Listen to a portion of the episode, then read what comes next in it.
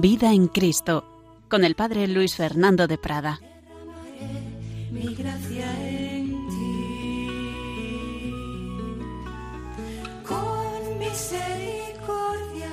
Vida en Cristo. La vida cristiana es vivir con, como en Jesucristo y en el Espíritu Santo. Encuentros con Cristo. Hemos estado hablando de diversos encuentros de Jesucristo con personajes evangélicos y vamos a seguir hablando del encuentro de Jesucristo con cada uno de nosotros, pero esta vez no vamos a fijarnos tanto en escenas particulares y vamos comentando en cada programa anterior un encuentro concreto de Jesús con algún personaje y en esta ocasión vamos a fijarnos más en el propio Jesús, en esa psicología humana de Cristo, sabiendo por supuesto que es persona divina, que su yo, que su sujeto último, el que habla, el que actúa, el que nace, el que muere, es el Hijo eterno de Dios. Por eso podemos y debemos decir con razón, Dios ha nacido en Belén o Dios ha muerto en la cruz, porque su persona, la persona de ese, de ese que es en su naturaleza humana, por supuesto, en la que nace y muere,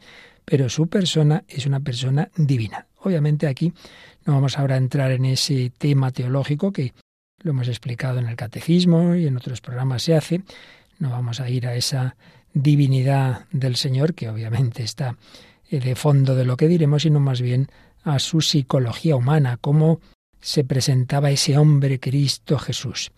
Pero antes de llegar a esa parte, que ya diremos cómo lo vamos a hacer, vamos a seguir profundizando, recogiendo algunas de las preciosas enseñanzas que nos dejó el gran biblista que fue el padre Manuel Iglesias en esa obrita, obrita porque es pequeña pero muy rica de contenido, de los nombres de Cristo. Y ahí hemos ido viendo ya muchos nombres en programas anteriores. Ese Jesús que se presenta precisamente como Dios diciendo yo soy o el Señor. Hemos visto el nombre de Jesús, hablamos de Jesús como pastor, como puerta, como pan, como verdad, como vida, resurrección, como luz. Y vamos a hablar de Jesús como camino. Famosa frase de Jesús en la última cena, yo soy el camino y la verdad y la vida, ya habíamos hablado de la verdad y la vida. Y hoy vamos a fijarnos en el camino, que obviamente está muy unido a todo lo anterior. El camino, que es uno de los capítulos de esta obra del padre Manuel Iglesias y nos viene de maravilla pues para ir conociendo cada vez más a ese Jesús, porque precisamente la vida cristiana es eso, conocer, amar y seguir a Jesucristo, el camino. Es una expresión ya con mucha tradición en el Antiguo Testamento. Durante siglos los orantes judíos habían rezado lo que dice el Salmo 25, Señor, enséñame tus caminos, instruyeme en tus sendas. Sí, Yahvé escuchaba y tomaba nota sin duda, pero con esa paciencia divina que nosotros tantas veces no entendemos, no respondió enseguida, les hizo guardar mucho tiempo la respuesta definitiva. Sí, otras respuestas sí que hubo antes, claro, pero la definitiva no. La definitiva no era mostrar caminos, como si todos los caminos fuesen iguales, como si todos llegaran igual al Dios vivo verdadero, sino que Dios quería mostrarnos su camino, el camino, el único camino, su Hijo Jesús. Yo soy el camino y la verdad y la vida. El camino. Pero bueno, Señor, eh, en la última cena eh, estás diciendo donde yo voy no, no sabéis ir vosotros, tenéis que venir, pero si no sabemos dónde vas, ¿cómo vamos a saber el camino? Y entonces es cuando Jesús dice eso, yo soy el camino y la verdad y la vida. El camino, una palabra, un nombre que tiene cierta semejanza con el término que ya vimos de la puerta, pero no son lo mismo. Una puerta da acceso directo, inmediato a un espacio del que se sale o al que se entra, mientras que un camino supone una mayor o menor longitud, tiene un comienzo y un término. ¿Cómo se escribe el camino en el griego del Nuevo Testamento? Pues una palabra que es odos. Camino se dice odos. Y ese, ese término odos está presente en varias palabras nuestras. Éxodo, al final el odo, camino de salida, método, manera de proceder, de caminar, de conducirse, periódico, ánodo, cátodo, son todas palabras donde está presente esa raíz o dos, el camino. Sabemos también que Jesús conoció y anduvo muchos caminos en su vida terrena y no precisamente muy fáciles. No había un maravilloso pavimento, había calor, había muchas veces y, y polvo. En Juan 4.6, en aquel capítulo que ya vimos del encuentro de Jesús con la samaritana, se nos dice que un mediodía Jesús se sentó fatigado del camino, fatigado del camino, y no digamos el camino que le llevó al Calvario. Camino, ya sabemos que no es nombre de varón, ni lo es ni lo era. Es un, digamos, estamos en el lenguaje figurado, es una imagen. Y pero ya la imagen ya tiene su historia porque hablamos de nuestra vida como de un camino. Esto es muy antiguo y está presente también en la poesía, parecido también a la imagen del río, las famosas coplas de Jorge Manrique, nuestras vidas son los ríos que van a dar en la mar, que es el morir, el camino. Y esto en el pueblo de Israel tiene mucha importancia. No hay que olvidar que Israel se forma como pueblo caminando al salir de Egipto. Son los liberados de Egipto los que pasan de la esclavitud a la libertad caminando por el desierto. Entonces tienen una mentalidad de peregrinos en busca de una patria. Y eso pues debemos vivirlo nosotros los cristianos, que a la Virgen María en la salve le, decimos eh, que, nos, que nos ayude a los desterrados hijos de Eva. Y San Pedro en su primera carta, primera de Pedro 2.11, dice que somos peregrinos y forasteros sobre la tierra. Esto se nos olvida constantemente que estamos aquí de paso. Yo he puesto muchas veces el ejemplo, que a su vez lo oía otro sacerdote, de, de que nuestra vida es como un aeropuerto. Un aeropuerto es para estar una hora, dos horas, pero si está uno mucho tiempo, mala señal. Se ha retrasado el avión, ha habido algún problema, y no digamos si estás días, uy madre, ahí no se puede vivir en un aeropuerto. Bueno, pues hay quien quiere estar toda la vida en este aeropuerto, en esta vida, que no, que esto es un aeropuerto, esto es para coger el avión y cuando Dios quiera nos vamos, pero nos aferramos, se nos olvida que estamos aquí de paso. Y es así, hay que ir caminando, hay que ir caminando. También señala el padre Manuel Iglesias, recuerdo que simplemente estoy resumiendo lo que expone en este librito, expone, digo, que podemos muchas veces intercambiar el sentido de camino y de vida. Dos ejemplos. Encomienda tu camino al Señor. Confía en Él y Él actuará. Pues podríamos decir también, encomienda tu vida al Señor. Ya sabéis que son equivalentes aquí. O lámpara es tu palabra para mis pasos, luz en mi camino, luz en mi sendero, luz en mi vida, en definitiva.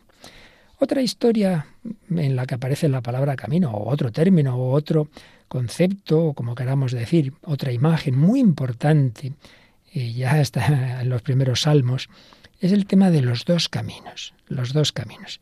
Claro, hay innumerables caminos, tantos cuantos seres humanos, cada uno con su vida a cuestas. Sí, sí, pero hablamos ahora de que en la conciencia de cada uno, Dios nos habla en la conciencia, hay dos caminos. Y nos damos cuenta, puedo hacer esto o lo otro, puedo decir la verdad, la mentira, puedo dejarme llevar de la ira o no, puedo hacer esto que está bien o esto que está mal.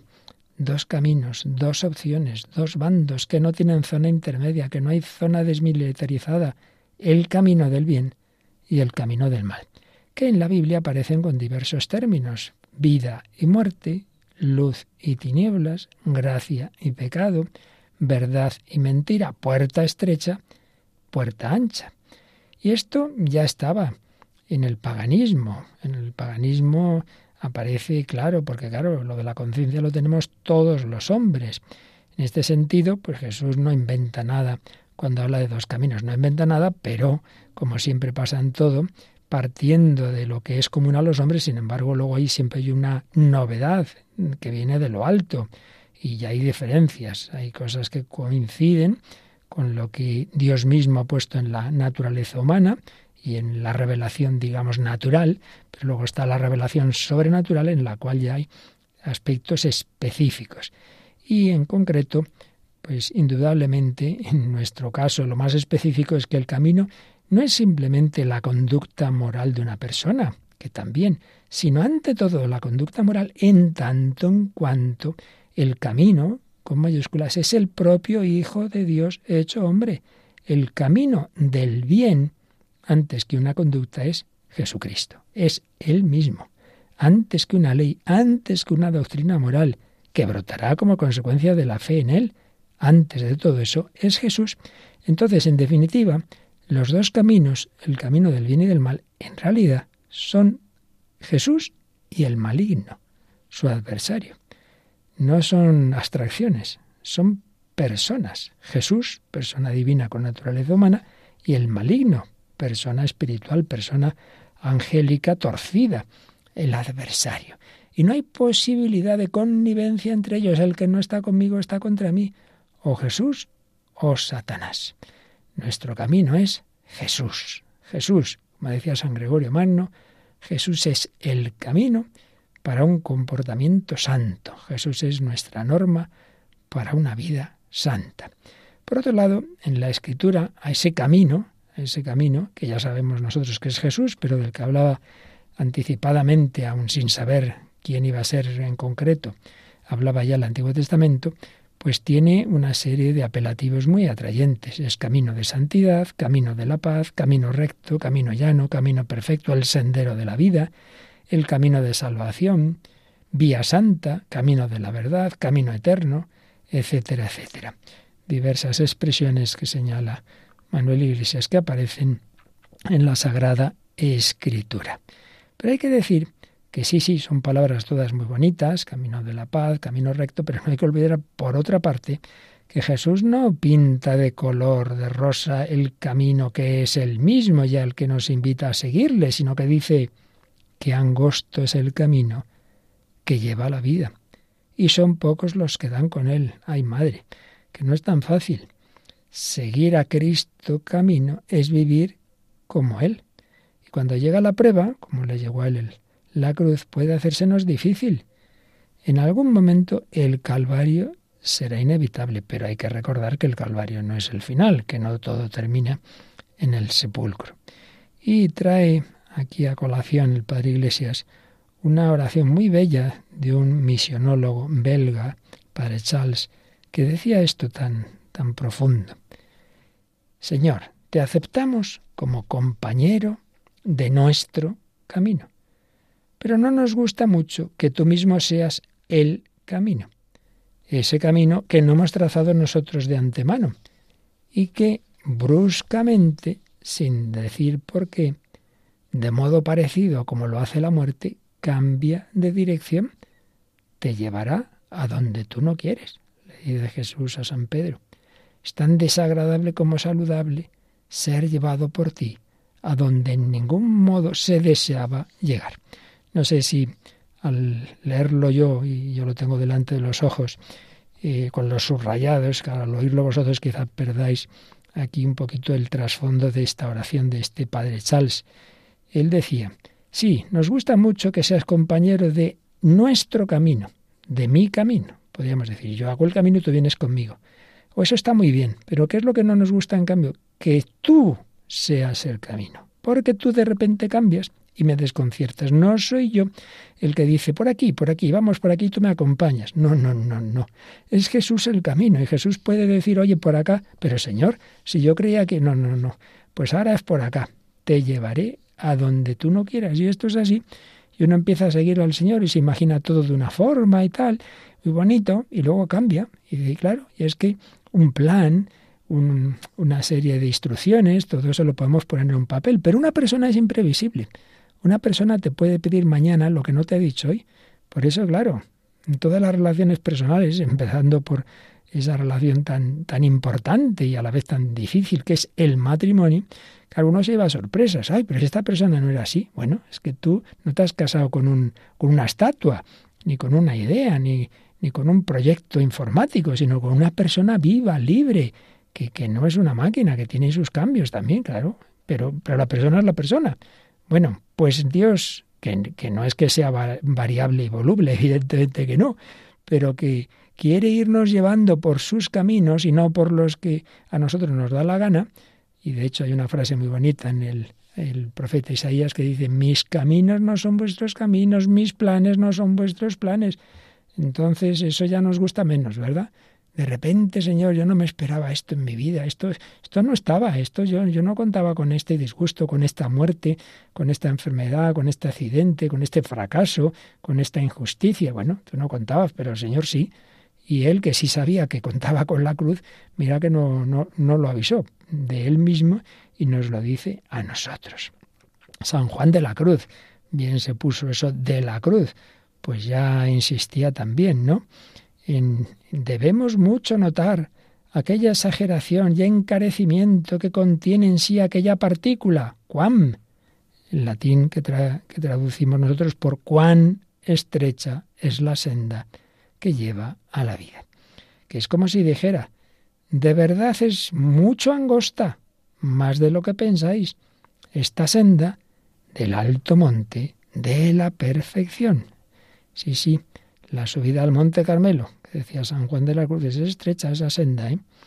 Cuatro siglos antes de Cristo, es curioso como ya Sócrates, aún sin tener la, la revelación, ya intuía que el camino de la virtud, opuesto al camino de la maldad, requiere mucho esfuerzo y mucha fatiga, y desde luego lo pasó bastante mal. Claro, Sócrates no contaba con lo que nosotros llamamos la gracia de Dios, no contaba con que Dios se nos acerca, se hace nuestro camino. Eso es lo que tenemos nosotros, que bien, damos gracias al Señor, el camino es angosto, pero no lo hacemos solos, nos lleva de la mano. Bueno, vamos a quedarnos un poquito pensando en todo esto, Jesús nuestro camino, Jesús yo quiero seguirte, yo quiero ir por ese camino que eres tú, un camino firme, Sí, sí, Jesús nos invita y nos lo dice, yo soy el camino firme, ¿te vienes conmigo?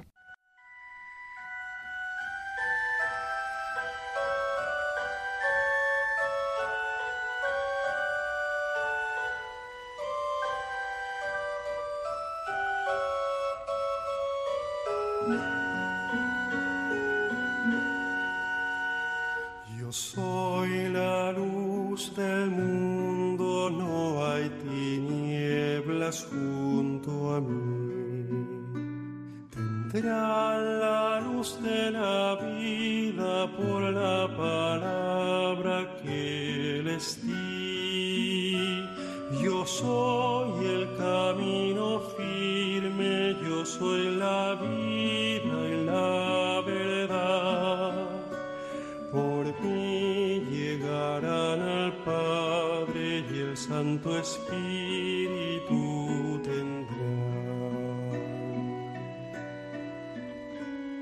So.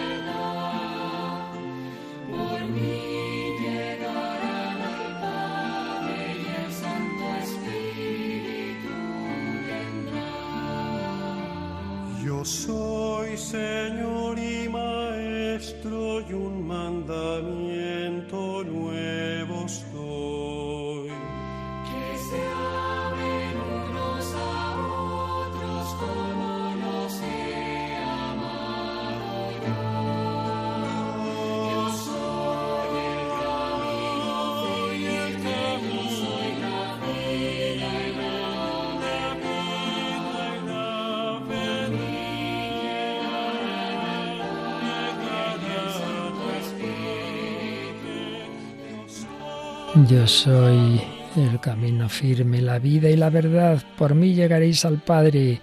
Que seguimos en Radio María hablando de Jesucristo, el camino, camino, verdad y vida, el camino que nos lleva al Padre. Vida en Cristo, esa es la vida cristiana. Y estamos resumiendo lo que sobre esta palabra Jesús como camino escribió el Padre Manuel Iglesias en su obra de los nombres de Cristo. Decíamos como ya Sócrates veía que el camino de la virtud requiere esfuerzo.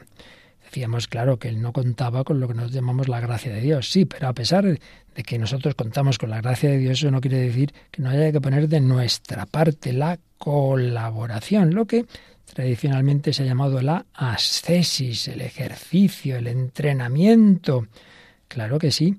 Y por eso Juan Bautista preparaba el camino. Decía, preparad el camino del Señor, enderezad sus sendas, que todo barranco se rellene y todo monte y collado se rebaje, que lo tortuoso se enderece y los caminos escabrosos se allanen, y la entera humanidad verá la salvación de Dios. Sí, hay que poner de nuestra parte.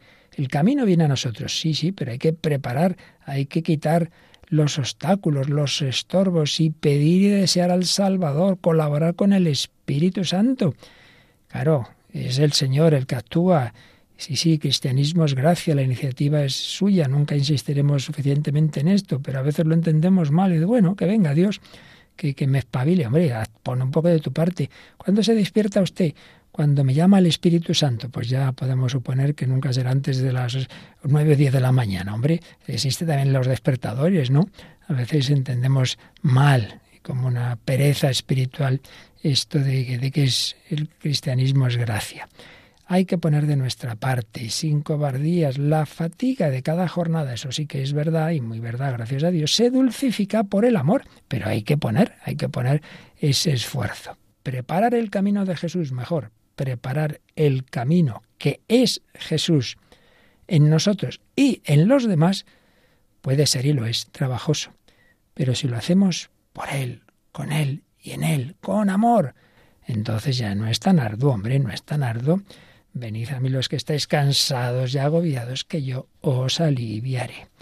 Bueno, pues termina este capítulo sobre el camino, este nombre de Cristo, en este caso un nombre simbólico, pero muy adecuado a él. Terminaba el Padre Manuel Iglesias con un resumencito que nos viene también estupendamente a nosotros. En estos tiempos de relativismo y de pluralismo sin límite, en que, como decía Benedicto XVI, es la dictadura del relativismo, infalible, que nadie puede apartarse de ella, si no te excomulgan rápido. Y entonces pensamos que así como todos los caminos llevan a Roma, pues todas las ideologías, todas las religiones llevan al encuentro con Dios, que da igual, hombre, una cosa que otra, sí, claro. Y así vamos, personas sin brújula, llenas de confusión, de barullo mental. Nuestra fe en Jesucristo no va por ese popurrí de que da todo igual. No, no. Creemos, por lo menos, en lo que dijo un grupo de adversarios de, de Jesús.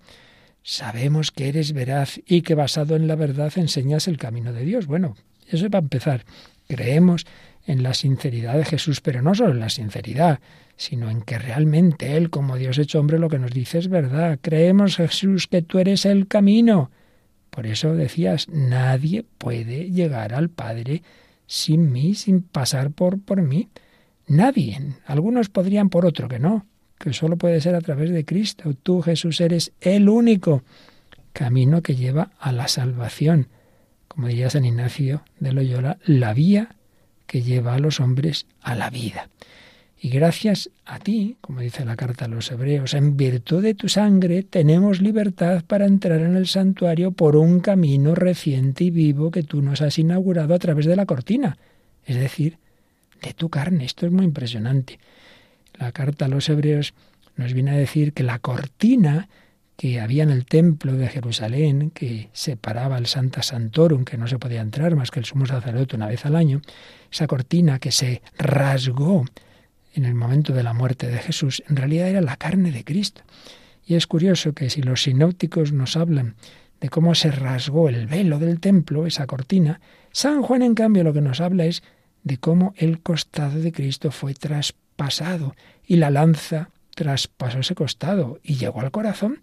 Entonces, comparando los dos textos, el texto de los sinópticos que nos hablan de esa cortina, de ese velo rasgado, y el de San Juan que nos habla de ese pecho traspasado, podemos darnos cuenta de que lo que ha ocurrido es esto, que al morir Cristo, esa intimidad de Dios, el Santa Santorum, que antes estaba escondida, reservada, no, no se daba a toda la humanidad, ahora se ha abierto el corazón de Dios, la intimidad de Dios hecho carne, se nos ha abierto a través de ese costado abierto, tú y yo podemos entrar en el corazón de Jesús. ¡Qué maravilla, qué maravilla!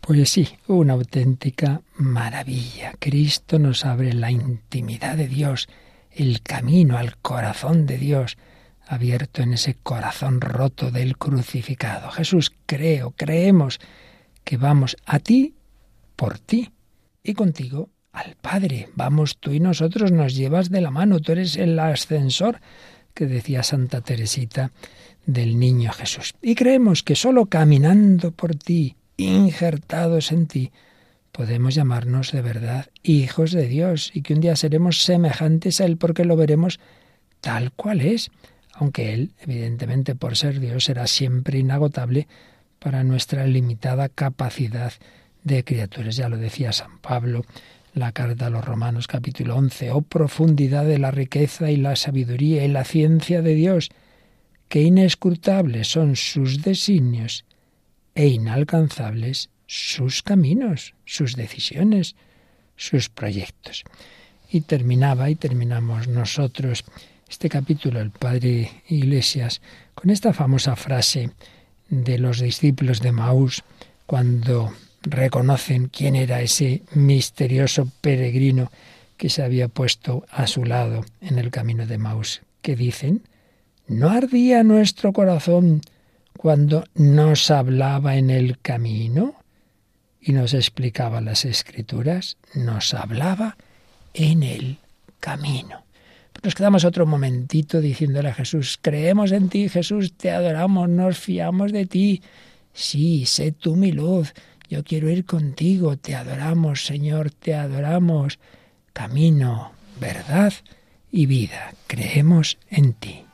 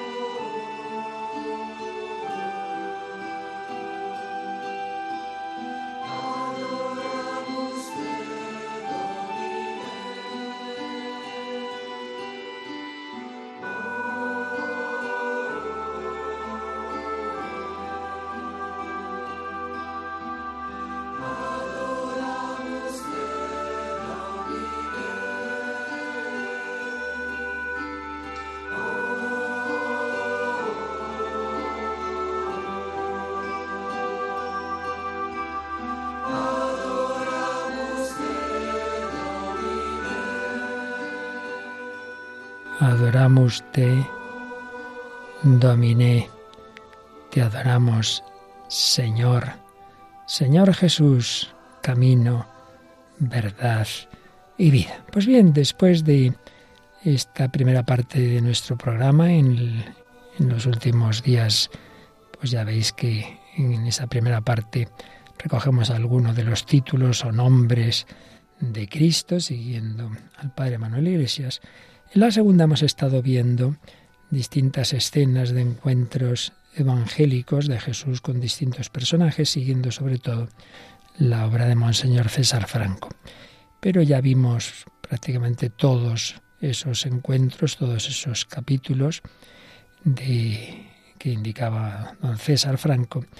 Y ahora vamos a fijarnos en algunos programas en el propio Jesús, porque si estamos hablando de encuentros con Cristo, sí, nos fijamos en la samaritana, nos fijamos en el apóstol Santo Tomás o, o en Pilato, pero vamos a fijarnos en, en aquel con el que nos queremos encontrar, con el que nos encontramos, con el que siempre hay que conocer más y mejor, que es Jesucristo. Y lo vamos a hacer recuperando una obra que tiene ya bastantes años. Yo creo que las primeras ediciones son anteriores a 1950, fijaos. Pues ahí, de, antes de la primera parte, la, casi la mitad del siglo, del siglo XX. Pero las grandes obras y máxime cuando son sobre Jesucristo, que es el mismo ayer, hoy y siempre, pues no pierden su actualidad. Y era de un teólogo alemán llamado Karl Adam, Carlos Adam, con M. Tiene varias obras teológicas y sobre Jesucristo en concreto tiene varias. Y hay una que se llama así Jesucristo, sin más. Y la vamos a seguir, en particular un capítulo que nos habla de la fisonomía psíquica y mental de Jesucristo cómo era ese hombre, sabiendo, repito, ya lo decía al principio, que nosotros bien sabemos que ese hombre es su yo, su sujeto último, el que actúa en ese Jesús, ya sabemos que es la segunda persona de la Trinidad. Sí, sí, pero eso no quita que tenía una auténtica y verdadera naturaleza humana, no solo un cuerpo, sino un alma, una psicología, todo esto. Lo hemos explicado en el programa del catecismo, muy importante. Recordar lo que enseña el catecismo, a fin de cuentas, recogiendo lo que ha ido enseñando la Iglesia a lo largo de los siglos, sobre todo los primeros siglos, esos primeros concilios en que se fue precisando lo que estaba ya en la revelación, pero precisando cada vez con mayor eh, finura teológica y usando de la filosofía, pues quién es Dios, la Santísima Trinidad, Dios Padre, Hijo y Espíritu Santo, tres personas, y un solo Dios verdadero, una naturaleza divina, pero como la segunda persona, segunda persona de la Trinidad, el Hijo, tiene dos naturalezas, la divina, en común con el Padre y el Espíritu Santo, y la humana, que la ha asumido al hacerse hombre en el seno de María por obra del Espíritu Santo. Y esa naturaleza humana, como la nuestra, en todos nosotros tiene esos dos, esos dos principios, cuerpo y alma. No es una cosa pasada de moda, sigue siendo verdad. Hay algo en nosotros espiritual que informa, que anima esa otra dimensión biológica, corporal, y bueno, pues resultamos ese microcosmos, el ser humano, que es un misterio, en el que por un lado nos parecemos a los animales, por esa dimensión corporal, pero por otro lado, pues no somos meros animales, ni mucho menos, tampoco somos ángeles. Somos ese microcosmos, como digo, en el que está resumido pues todo lo, principal de, de, la creación, todos los diversos elementos. Pues bien, el Hijo de Dios se ha hecho verdadero hombre, y se ha hecho hombre en un tiempo concreto y no en otro, y en una cultura concreta y con un lenguaje concreto, o varias lenguas seguramente que conocía mayor, mayor o menor medida Jesús. En fin, distintos aspectos que nos presentan los evangelios ante todo. También las, las cartas de los apóstoles, de San Pablo, etcétera, pero sobre todo los, los evangelios. Y siempre eh, estaremos profundizando y nunca agotaremos, porque claro, es que si, si cada si una mera persona humana es un misterio que nunca acabamos de conocerla, ni a nosotros mismos, ya me dirás tú al Hijo de Dios hecho hombre, vamos a conocerle, nunca, nunca eh, llegamos al fondo, tendremos toda la eternidad y no habremos acabado. Pero bueno, el caso es que seguro que algo nos va a ayudar a recoger también algunas ideas de, de esta obra de este teólogo alemán Karl Adam sobre Jesucristo. Vamos a acercarnos con toda fe y, reverencia al Hijo de Dios. Cualquier cosita que, que aprendamos, que nos fijemos, que le habremos oído mil veces de los Evangelios, pero que quizá no hemos caído en ella, nos puede ayudar para mejor conocer y en consecuencia amar y seguir a Jesús. Tengamos en cuenta, claro, que el Nuevo Testamento se escribe cuando ya esos que lo escriben, esos cristianos, tienen la fe bien clara en que Jesús no era un mero hombre, que era el Hijo de Dios y que ahí está resucitado. Entonces, claro, ya parten de que es el Señor, Quirios, Quirios. Eso, eso es así. Y en ese sentido no se preocupan tanto de la personalidad humana y terrena de Jesús, de, muchos detalles así humanos. Bueno, pero eso no quita que estén, que estén ahí presentes y que también, eh, añadiendo lo que sabemos por la tradición y sirviéndonos también de la historia profana, pues nos viene bien cualquier detalle para acercarnos y conocer más a Jesús. Lo primero que hay que decir, y seguro que todos lo habéis oído muchas veces, es que cuando se hizo el cálculo de cuándo nació Jesús y se señaló el calendario que seguimos ahora, pues no sé, claro, no había todos los, los medios que hay hoy, y el que lo hizo, que fue un, monje que llaman Dionisio el Exiguo, se equivocó en unos cuantos años. Realmente Jesús nació un poco antes de lo que él había calculado. Por eso, aunque suene raro, Jesús nació hacia seis o siete años antes de Cristo. Y dice, hombre, ¿cómo van a nacer antes de él? Bueno, pues antes de lo que se calculó, eh, antes de, de, nuestra era, quizá, quizá el año siete de nuestra era, señala eh, Adam. Y parece ser que fue crucificado en el año 30 o por ahí. De ahí, por cierto, se deduce una cosa que en realidad lo sabemos hace mucho, pero, pero que muchas veces mm, no nos fijamos en ella. ¿Cuántas veces habremos oído que Jesús murió con 33 años, verdad? Pues no, pues no, eso no, no es muy exacto, porque si estamos diciendo que nació antes de, del año del inicio de nuestra era, pues como seis o siete años antes, y, murió seguramente el, el, 29 o el 30 o 31, estamos hablando de que entonces Jesús moriría con unos 36 o 37 años. Todo apunta por ahí. Lo cual, evidentemente, que sean 36 o que sean 33 no va a ninguna parte. Pero bueno, que lo, que lo sepamos. Entonces, ¿por qué hemos dicho lo de los 33? Porque los evangelios dicen que cuando Jesús empezó la vida pública tenía unos 30 años. Unos 30 años que tener muy claro siempre que los evangelios son históricos, pero que sean históricos no quiere decir que han pretendido darnos una cronología exacta como, como las biografías modernas. No se hacían entonces así las, las biografías. Y, y, no les interesaba, interesaba lo importante, lo que nos eh, ayuda a todos a, para seguir a Cristo, pero que tuviera 30, 32 o 35 no, no va a ninguna parte, pero bueno, es bueno que ya que intentamos acercarnos a Jesús, lo, lo sepamos. Y bueno, se discute también, bueno, aquí yo estoy basándome en este libro, pero de vez en cuando he dañado alguna cosa mía, de, vamos, mía, de otros autores, sin pretender ser preciso si es de aquí o es de allá, porque bueno, aquí no estamos haciendo una tesis doctoral, sino un programa que, que pueda servirnos a, acercarnos a Jesús. Digo que se discute también la duración de la vida pública. Solemos decir tres años, pero hay quien piensa que menos. Yo recuerdo un grandísimo biblista que conocí, el padre Alejandro Díez Macho, que murió relativamente joven y él pensaba que probablemente había sido la mitad o así. Pero bueno, o sea, como año y medio mm, o dos como mucho. Pero bueno, tampoco, tampoco nos importa demasiado. Lo importante es que ese Jesús, verdadero hombre, y vamos a irnos acercando a él, empezando por lo externo. Lo externo, bueno, el Hijo de Dios ha hecho uno de nosotros, y en ese sentido no se distinguió en su atuendo de los judíos de su época y sobre todo pues más o menos de, de cómo irían los maestros, los rabinos.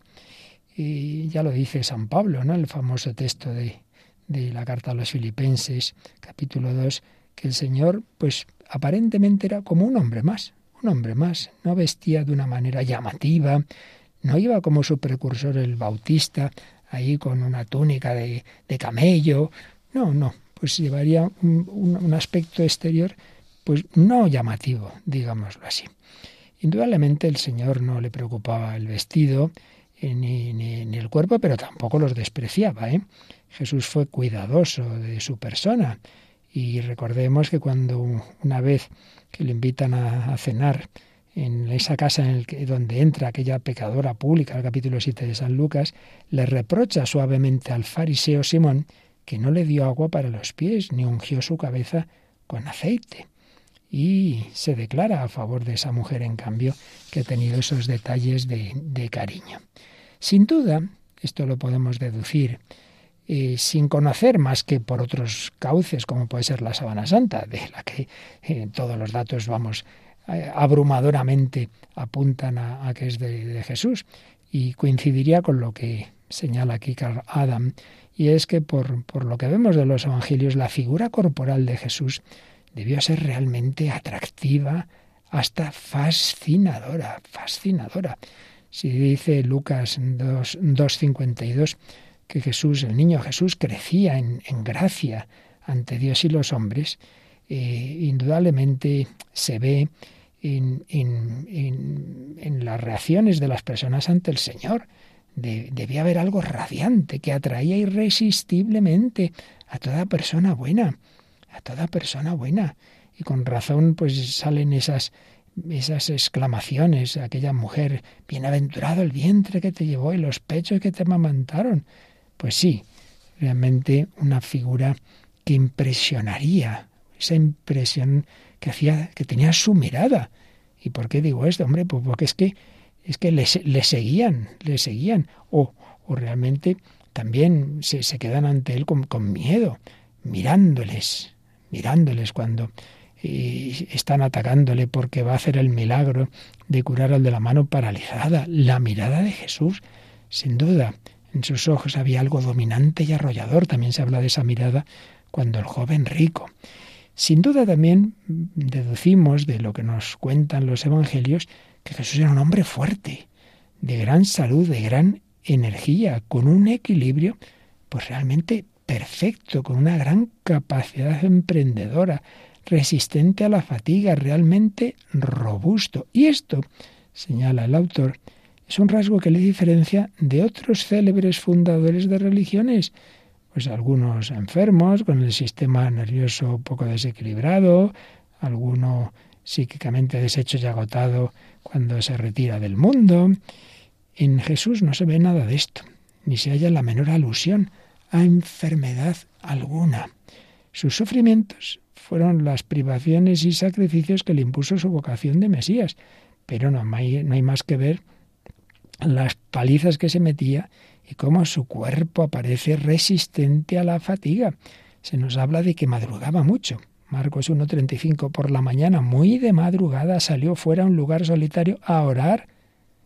Lucas 6.13 al alba llamó a sus discípulos y escogió doce entre ellos y luego, en cambio, también se nos dice que se quedaba de noche para orar en otras ocasiones.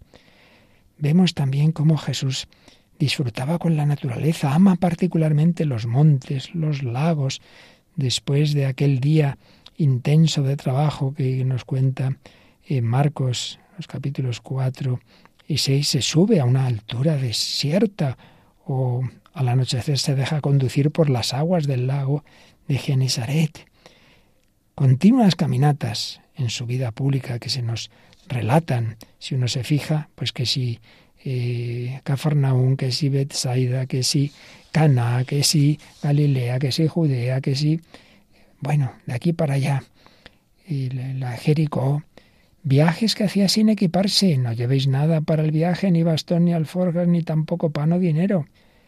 Jesús, sin duda, pasó la mayor parte de su vida pública no en el sosiego hogareño, no, no, no, no, sino al aire libre, en medio de la naturaleza, expuesto a las intemperies, también en las casas en que le acogían, como la de San Pedro, como la de los hermanos de Betania, pero muchas veces en la naturaleza. Y, y entre los dos extremos del establo de Belén y la cima del Gólgota, una vida errante y pobre. Él mismo lo dice, ¿no? Los pájaros tienen nidos, las zorras madriguera, pero el Hijo del Hombre no tiene dónde reclinar su cabeza. Debió de pasar muchísimas noches al aire libre, y así le eran tan familiares los lirios del campo y las aves del cielo. Ello, todo ello, supone, como decíamos, un cuerpo muy fuerte, robusto.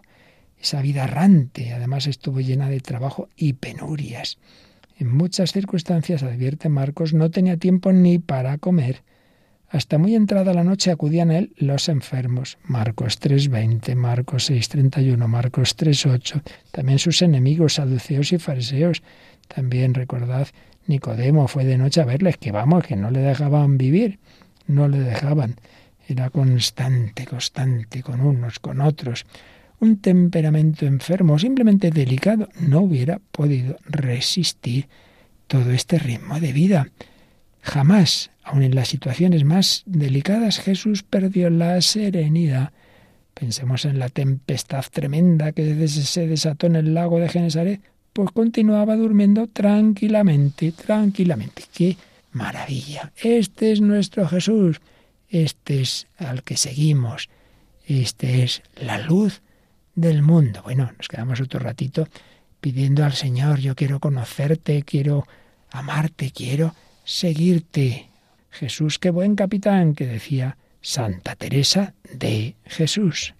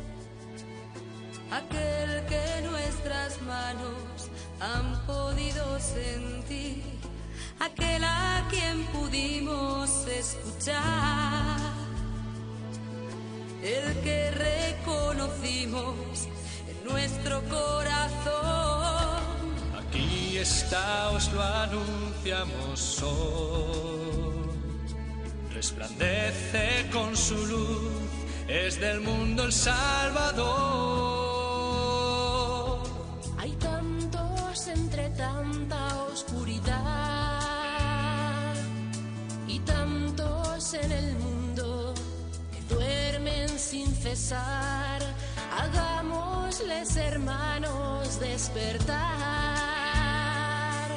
salir de su dolor, brindarles amistad y juntos enfrentar el temporal. Seamos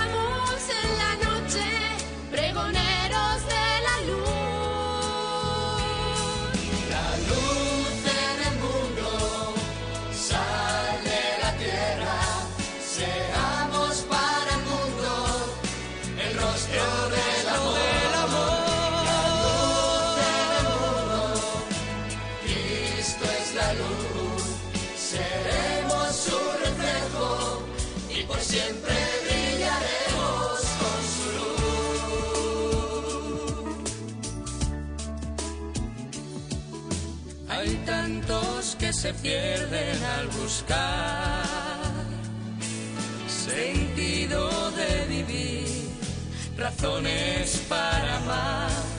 Si los pudiéramos acompañar,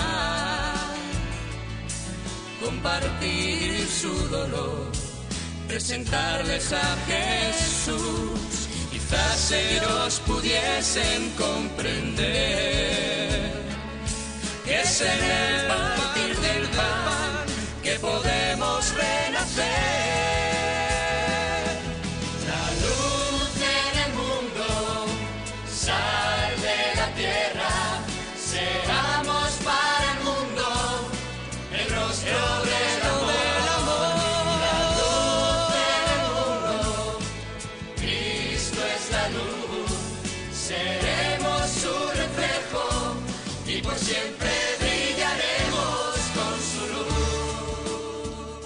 luz. Luz del mundo, es Cristo la luz y tanto cuanto nos acercamos a la luz, más la podemos ir reflejando. Pues estamos fijándonos en rasgos de ese Jesús, camino, verdad y vida, el hombre Cristo Jesús que dice San Pablo que es Dios, pero que es hombre verdadero y hemos visto un poquito algunos rasgos de su cuerpo, de su apariencia, de su sin duda salud, fortaleza, un cuerpo robusto y claramente un alma muy sana en ese cuerpo.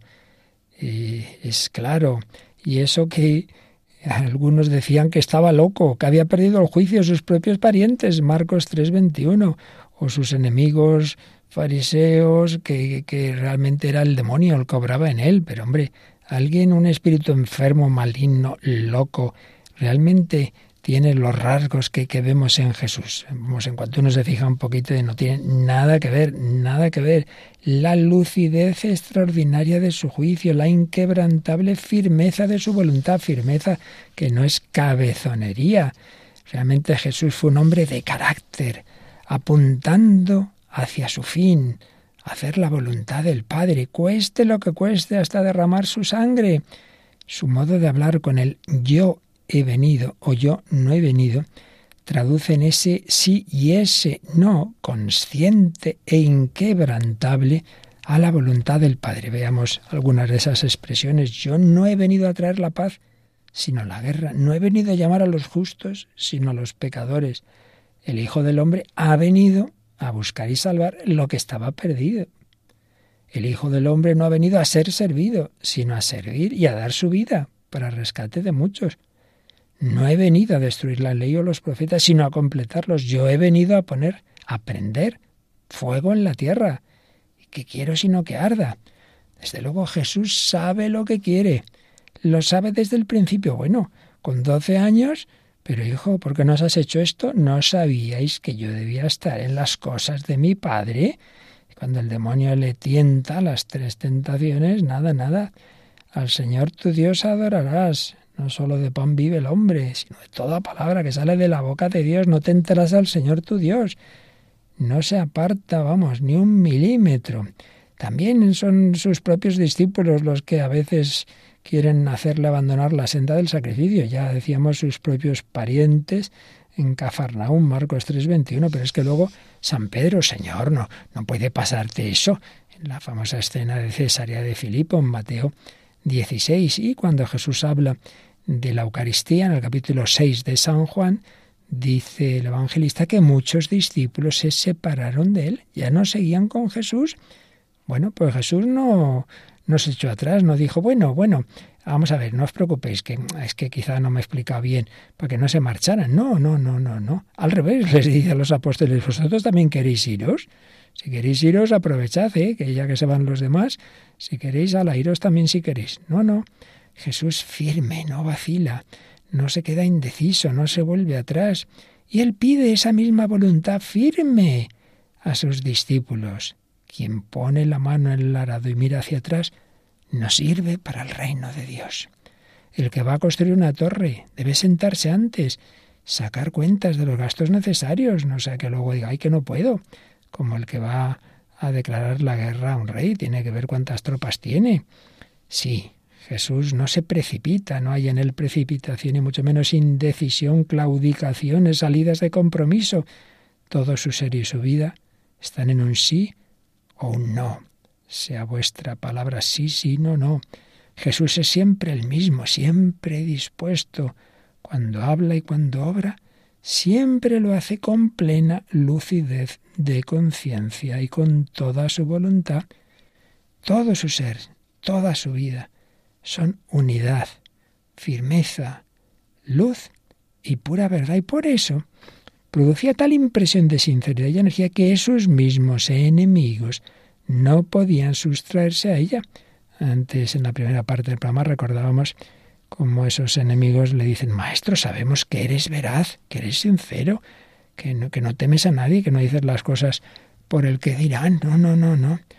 En esa unidad, pureza y diafanidad de todo su ser íntimo está la explicación psicológica de esos debates que muchas veces tenía con aquellos, no digo que todos, pero con muchos de aquellos fariseos que Jesús los veía tantas veces como sepulcros blanqueados que vivían para la apariencia y no desde lo más hondo del corazón. Bueno, pues seguiremos, se nos acaba el tiempo, seguiremos sirviéndonos de esta obra antigua pero estupenda de este teólogo alemán Karl Adam, Jesucristo, para acercarnos más a ese perfil humano y divino del Hijo de Dios hecho hombre.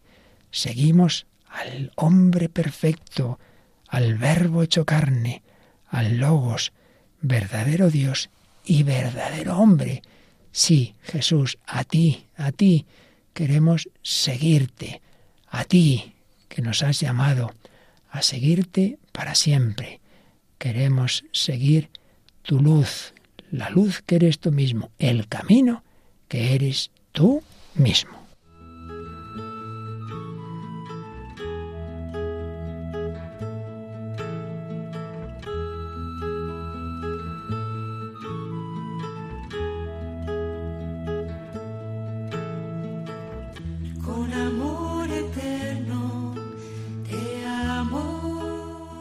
Vida en Cristo, con el Padre Luis Fernando de Prada.